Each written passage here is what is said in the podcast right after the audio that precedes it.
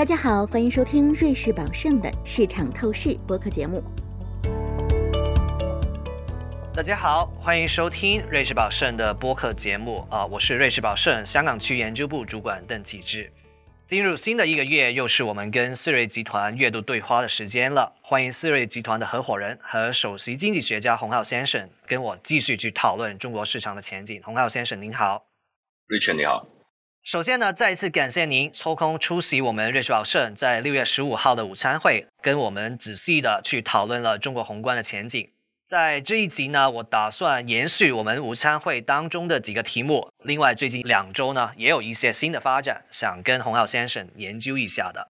好，那现在我们进入正题了。那国家早前公布了端午节三天长假期的旅游统计，跟一九年疫情之前相比呢？出行量是增加了百分之十三，但旅游消费呢还是低了百分之五啊，也就是跟一九年同期呢是低了百分之五。那同一组数字跟五一长假期，也就是两个月之前相比的话，似乎是有走弱的一个势头。而且呢，如果我们看这个出行的平均消费也明显变低了，有可能是这个消费的意愿减少了，又或者是消费的能力变差了。但不论如何，旅游其实已经算是中国消费今年已经比较强的一个项目。整体消费呢，在疫情过后一直没有明显的改善，更不要说什么报复式消费啊，根本没有发生过。那有趣的是什么呢？有趣的是，居民存款增加了很多，去年增加了十八万亿的人民币，今年目前为止呢，也加了十万亿。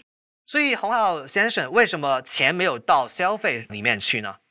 嗯。我觉得其实端午的出行不算太差哈，因为如果我们要跟二零一九年比呢，毕竟二零一九年哈中国经济的增速啊，以及它也没有经过这个疫情的洗礼啊，所以呢，其实啊，现在我们回到二零一九年的百分之九十五，其实我觉得在这么短的时间里头啊，现在半年左右哈，回到这样的水平呢，其实我觉得还可以吧。但是呢，市场还是对这个消费充满预期的，市场呢觉得这个憋了三年了，大家都要消费一下，所以呢。有一个比较，我认为预期比较高吧，因此呢，就造成了我们现在这种预期的落差。我觉得现在大家不消费吧，主要还是因为很多系统里头有很多不确定性。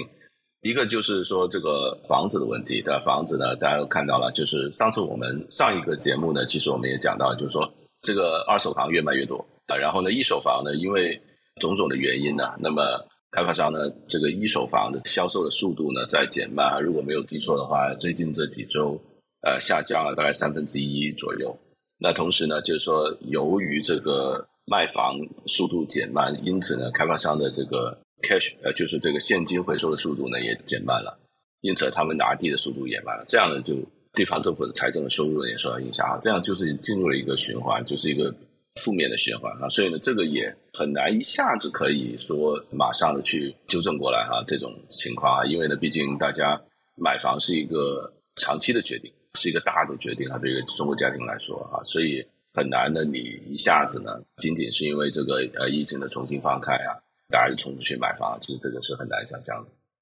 嗯。那所以我觉得可能从一个房的概念去想到啊，因为这个房地产不是特别好，那所以呢可能也影响到这个消费。但如果我们回到消费这一块呢，如果我们看回长一点的时间，比方说过去五到十年，政策的目标呢一直是尝试把消费的占比提高了啊。我不是说完全没有改变啊，目前中国的消费占 GDP 不到一半，这个相比起美国的七成，其实还是低一点点。啊，或是最起码跟经济学家或是投资人的预期可能还是要低。这个经济在平衡的过程，目前看好像有点慢，有点难哈。那洪耀先生在您看来的话，这是什么原因呢？我们是不是缺少了什么因素呢？呃，这个就是一个长期的因素了，就是说，并不是说经过这一次疫情之后哈，我们才出现这样的现象。因为中国的消费长期以来，它只占了百分之四十甚至不到，对吧？所以。整个经济呢，它增长模式还是以这个投资驱动的模式。那么这个投资的驱动呢，主要还是因为呢比较好做啊。就是如果我们有一个这个既定的增长目标，对吧？然后呢，我们要达到这个目标。呃，上次我们讲到，就中国 GDP 的这个计算的方法呢是计算投入而不是产出的。所以呢，这样的话呢，如果我们用投资来拉动呢，就非常好做了。就这个数字要做出来的话，就非常好做了。呃，但是这样的缺点呢，就是说我们的 household，就是我们的家庭的部门，在整个经济中的这个占比呢，它被它被压抑了。这样的话呢，就造成了长期以来，其实我们的这个就家庭的这个消费呢，占整个经济体里头的这个占比还非常少。那同时呢，其实我们这个延续出来很多其他的衍生的问题，比如说工人的这个工资在整个国民经济里头占比，对吧？然后呢，整个中国经济里头这个贫富悬殊的现象，对吧？因为如果你看，就是说，如果这个一个经济是贫富悬殊比较严重的话呢，那么富人哈他们的这个储蓄率呢？就是说，他们的消费啊，没有办法把这个经济的产出呢全部消费掉，因为富人只占一小部分。那么这样的经济体，它一定是一个这个严重过剩的经济体，也是一定是一个这个价格下行的压力非常大的一个经济体啊。就是你在这个经济体中，你是看不到通胀的，因为只有富人在消费，而且呢，富人的这个整个这个收入的水平呢，比这个其他的人要高。那这样的话呢，如果我们只看一个平均水平，整个经济体里的平均水平，其实我们可能看不出来。有什么大的问题啊？但是呢，当你细分下来啊，看到这个经济体里头贫富悬殊的现象，以及这个富人呢，他占的这个他的这个收入啊占比，在整个经济体里头，他 taking 了呃，就是他的收入的占比呢，占整个经济体的收入占比呢，他一个很大的份额，一小部分，但是占了很大的份额。那这样的话，这个经济体呢，一定会出现消费不足、价格下行及这个储蓄率过高，因为这个普通的人他没有办法。他没有办法只能够储蓄啊，所以这些都是类似现象。因此呢，这个也恰恰是我们现在看到的中国经济体里头出现的现象，对吧？就是这个价价格的下行的压力。比如说我们现在的 CPI 啊接近零啊，的上游是通缩，对吧？那么下游的 CPI 接近零，然后呢，我们人们呢这个储蓄，刚才你也讲到了啊，我们这一季度存了十万亿人民币，以前是一年才存十万亿啊，现在我们一个季度就存了十万亿，对吧？然后呢？整个这个经济的消费的严重的欠缺。嗯，那刚才您提到这个富人跟穷人那个分别哈，那我自己认为很大程度上是跟资产的分配有关系。那目前来说，房地产可能比较弱。那如果我们长期这个价格是慢慢的往下走的话，那对于富人的那些资产会不会有一个负面影响？而我们用一个不好的方式去再平衡这一个贫富的差别呢？嗯，我相信呃，贫富悬殊它不仅仅是一个啊，就是说中国这个现象啊，它其实全世界是基本上所有的国家都经历了这么一个过程啊，像美国呀，还有欧美欧美这些国家哈，那都经历了这么一个过程。那其实我觉得就很简单的，因为呢，刚才你也讲到了，就是说一个是收入的分配的情况，一个呢就是财富分配的情况。因为富人呢，其实他是靠财富的升值来获得更多的收入的，对吧？但是呢，财富的这个增长啊，它的增值啊，它是一个 exponential，它是一个指数级别的增长。但是呢，这个普通人的这个劳动的收入呢，它一般都是 index to inflation 啊，就是它是一个线性的这样增长。因此，指数级别的增长一定会远远超过这个线性的增长的，也就是说，财富的积累一定会远远的超过工资的收入。那么这个时候呢，我们看到，甚至啊，在这个财富端，我们发现了更大的不均衡的现象。这个财富，社会的财富呢，集中在少数人的手里。比如说，美国百分之一的人拥有了百分之四十的股票的这个市值，对吧？一个道理。那所以呢，这样的话呢，就是说，富人呢，其实在整个这个疫情里头啊，他受到的影响可能是有限的啊，就是说，他可能也会，但是普通的老百姓呢，他因为他占了整个人口的大多数，这一部分的人口呢，无论是他的收入。还是他的这个资产都受到了比较严重的冲击。那么这个时候呢，如果我们在期望啊，去什么让他们去消费啊，去拉动经济，我觉得这个就是一个奢望。嗯，刚才我们提到大量存款这个事情呢，其实有一个年代的问题的哈，就是为什么这么大量的存款没有放到股票市场里面啊，没有把股市拉起来？那我看股票呢是一个非常简单的框架啊，在我看来呢。股票涨一般是两个驱动因素啊，一个是增长变好，那这个呢我们得承认，目前我们还在等哈。另外一个呢是增量资金，那在流动性方面呢，我感觉其实是挺充裕的。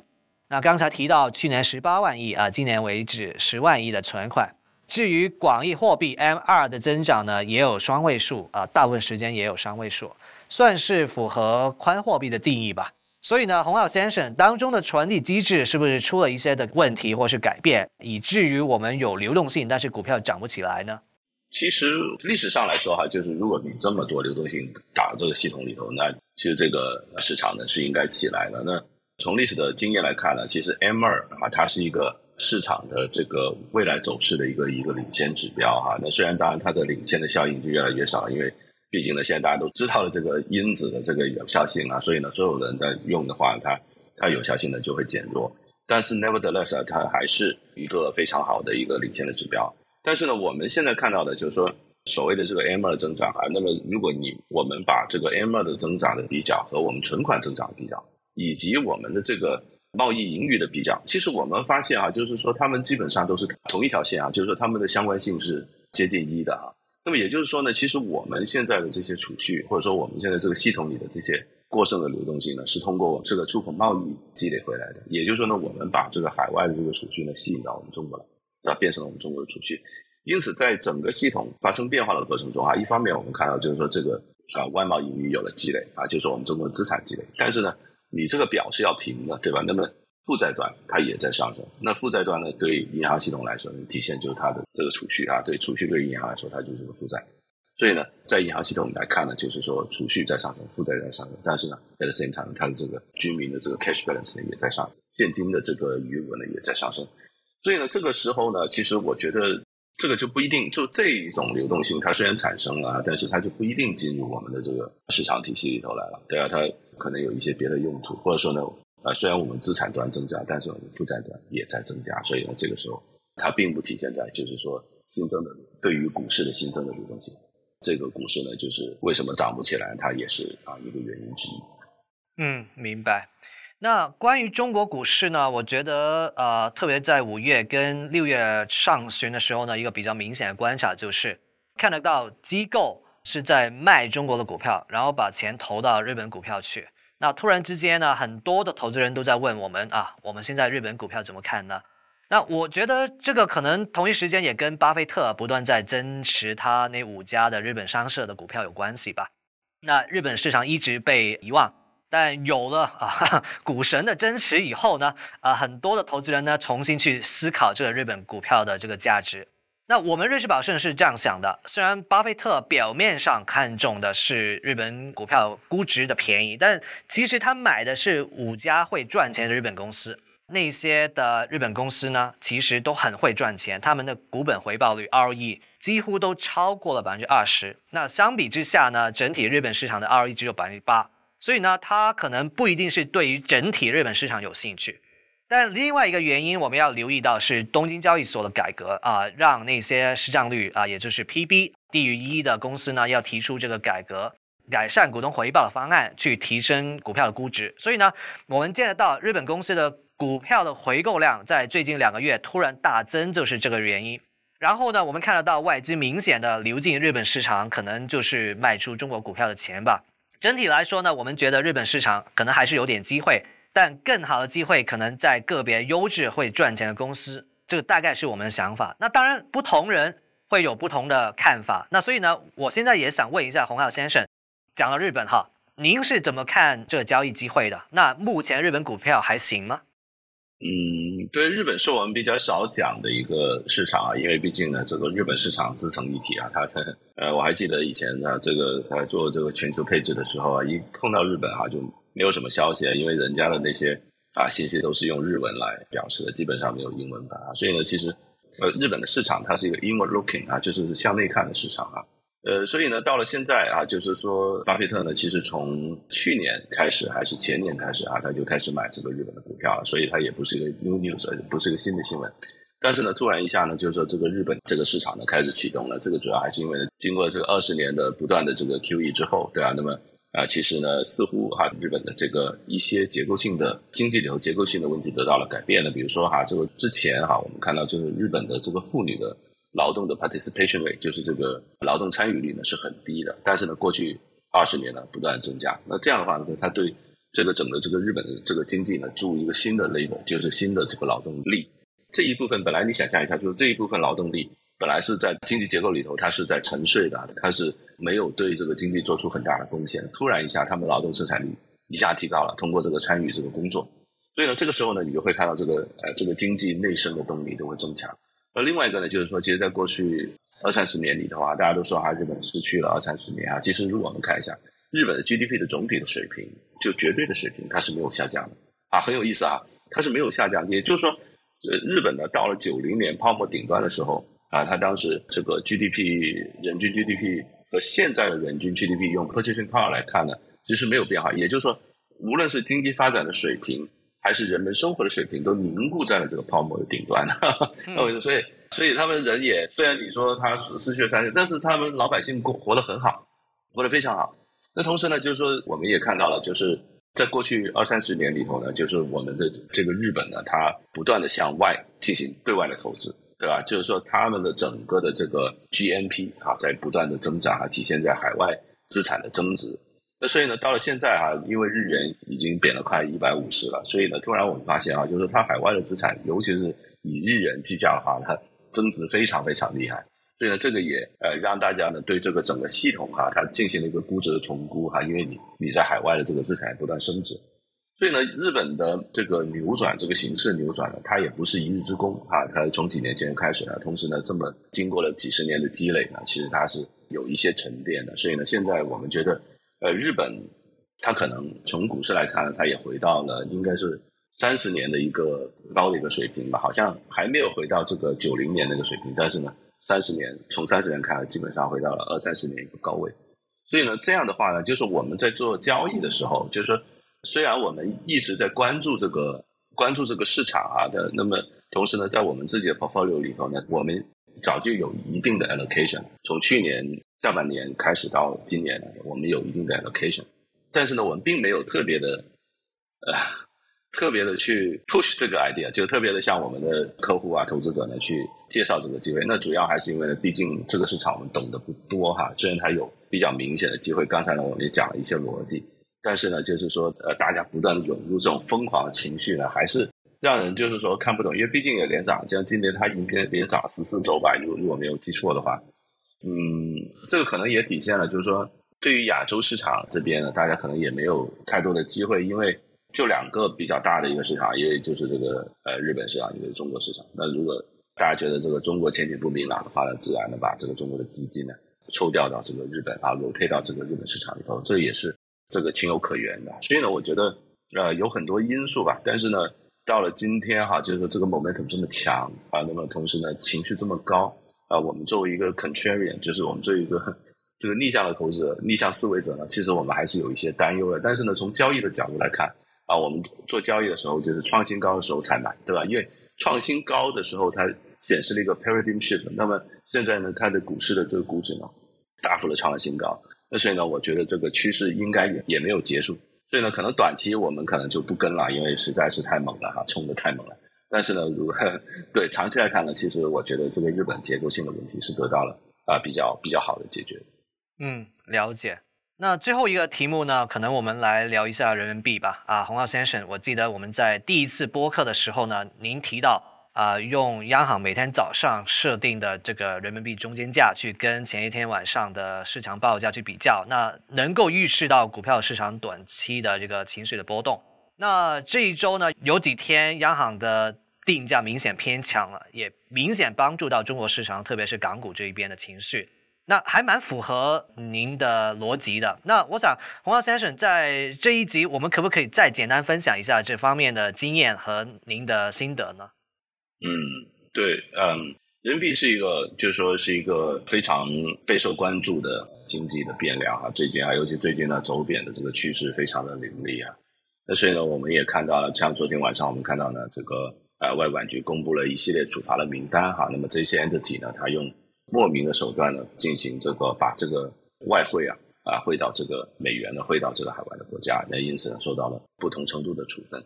那所以呢，这个也是就是说，嗯，以前没有过的，就比较 open 的去比较公开的去惩治啊，这种就是导致这个外汇无端外流的这样的现象。那么也导致就是也让我们看到，就是说的确呢。呃，整个人民币的汇率呢，它承受的压力呢是比较高的。那其实我们看一下，就是说我一直在想这个问题哈，就是说这一波人民币的贬值哈，首先呢，它的速度比较快，但是呢，我们看到呢，就是说我们中国的货币的政策呢，跟美国是背道而驰的，南辕北辙，对吧？美国在收紧，对吧？甚至那个鲍威尔说啊，我们还要加两次息啊，可能也到五年这个经济才能这个呃经济里头的这个通胀才能回到二啊。呃，但是呢，我们中国呢，其实还是保持非常宽松的姿态的，无论是经济的总量还是这个利率水平呢，啊，它都在保持非常宽水平。那另一方面呢，我们看到呢，就是说这个市场的汇率的波动，央行是没有干预的啊。那么这个体现呢，除了这个中间价的设定之外，那其实呢，呃，这个公开市场里头是没有干预的。那所以呢，如果从汇率的这个理论来看啊，这个不可能三角，对吧？那么既然我们让市场决定汇率。既然我们这个货币政策保持自主性，那么它一定会导致，就是说这个资本的跨境流动的，这个就是我们现在看到的，就是说，呃，这个资本呢，这个中国的体系里头呢，往外头啊去流动，那所以呢，这个就导致了，就是说汇率暂时呢受到了这个压力，或者说在这个市场上头，你汇率要走贬的话，那一定是有人在卖，对吧？那如果央行没有卖，以及呢国内的人没有卖，那谁在卖？那一定是国内国际市场。在做这个抛售的这样的一个一个交易，对吧？那所以呢，这个就很有意思了，就是说我们怎么样去理解，就是说汇率现在的变化？因为呢，经济哈，中国的这个经济呢，跟外部的联系非常紧密哈，这汇率呢是一个调节的手段，对吧？那么因为如果我们其他的这个资产价格不发生变化的话，就比如说我们这个股票，其实股票没怎么跌哈，三千两百点，我觉得还是比较稳的啊，虽然没涨，但是呢还是比较稳的。然后呢，房价没怎么跌，那房价呃，对吧？可能可能稍微微调了百分之五，那这个都是正常的这个周期性的波动，而不是像日本泡沫破灭产生的一个这个趋势性的泡沫破灭的下行，对吧？东京的房价跌了百分之八十，啊，那么我们中国还没有出现这种现象，所以当国内的内部的价格，国内的价格不产生 correction 就不产生这个纠正的时候，那么一定是通过这个汇率的价格来纠正。这就是我们现在看到现在，所以呢没有办法，就是说，呃，我觉得呢，这个呃，首先呢，就是说如果人民币要再度走强的话，增长的预期需要回来，或者说增长的预期需要纠偏哈，因为之前可能大家太过乐观了，当然现在现在突然一看啊，好像不太对，所以呢，增长的预期呢需要纠偏，呃，然后呢，我觉得就是说，整个这个经济的这个增长啊，它可能更需要转移到这个内生的动力来，因为过去三年我们一直靠这个出口，对吧？去拉动经济增长，那么可能呢，我们这个经济结构的改革，以及呢，这样的话呢，让我们的呃这个投资者呢，这个重新的对于中国的呃增长前景呢，产生一个正确的预期，那这个时候呢，它就慢慢的就啊这个压力就过去了。从估值上来看呢，其实我们看到人民币实际汇率的贬值的幅度，它已经回到零九年三月份和一六年二月份的这个历史上的最低点。那这两个低点呢，其实呢。都是这个人民币汇率承压的最极限的两个低点啊！当然，你可以说这次可能比以前两次更差，那我们不知道。但至少我们知道，在现在这个七点三的这个水平，我们认为呢，就是说应该也差不多了。就是贬值的压力的极端啊，它已经是在一个极端化水平。那我们也知道，虽然我们不知道什么因素会让它扭转这个。这个贬值的压力哈，但是我们知道这物极必反，对吧？我们作为一个逆向投资者哈，就是我们做交易的时候，我们很难去 forecast 有什么因素的变化导致了这个交易要扭转。但是我们知道了，它这个价格呢，呃，处于一个极端的水平的时候呢，它是一定会发生逆转，或者说这就是我们这个统计上的这个均值回归的一个过程。嗯，好，那今天的时间可能也差不多了，那非常感谢洪耀先生的分享啊，听众朋友们敬请留意我们下一次的播客节目，谢谢。感谢您收听瑞士宝盛的市场透视。如果您喜欢本期内容，可以通过 Apple Podcasts 订阅，随时随地收听我们的节目。欢迎访问 www.juliusby.com，进一步了解瑞士宝盛、我们的团队以及我们的最新观点。我们将在下一期节目中为您呈现崭新内容，欢迎当时收听。以下内容为节目免责声明：本节目中所述信息与观点属营销资料。并非独立金融或投资研究成果。本节目内容仅供参考，并不构成经由或代表瑞士宝盛发出的买卖任何证券、证券相关衍生工具及其他产品，或参与任何司法管辖内的特定交易的邀约、推荐或邀请。对因使用本节目内容而导致的任何损失，瑞士宝盛不承担任何责任。请访问 www.juliusby.com/legal/podcast，了解更多重要法律信息。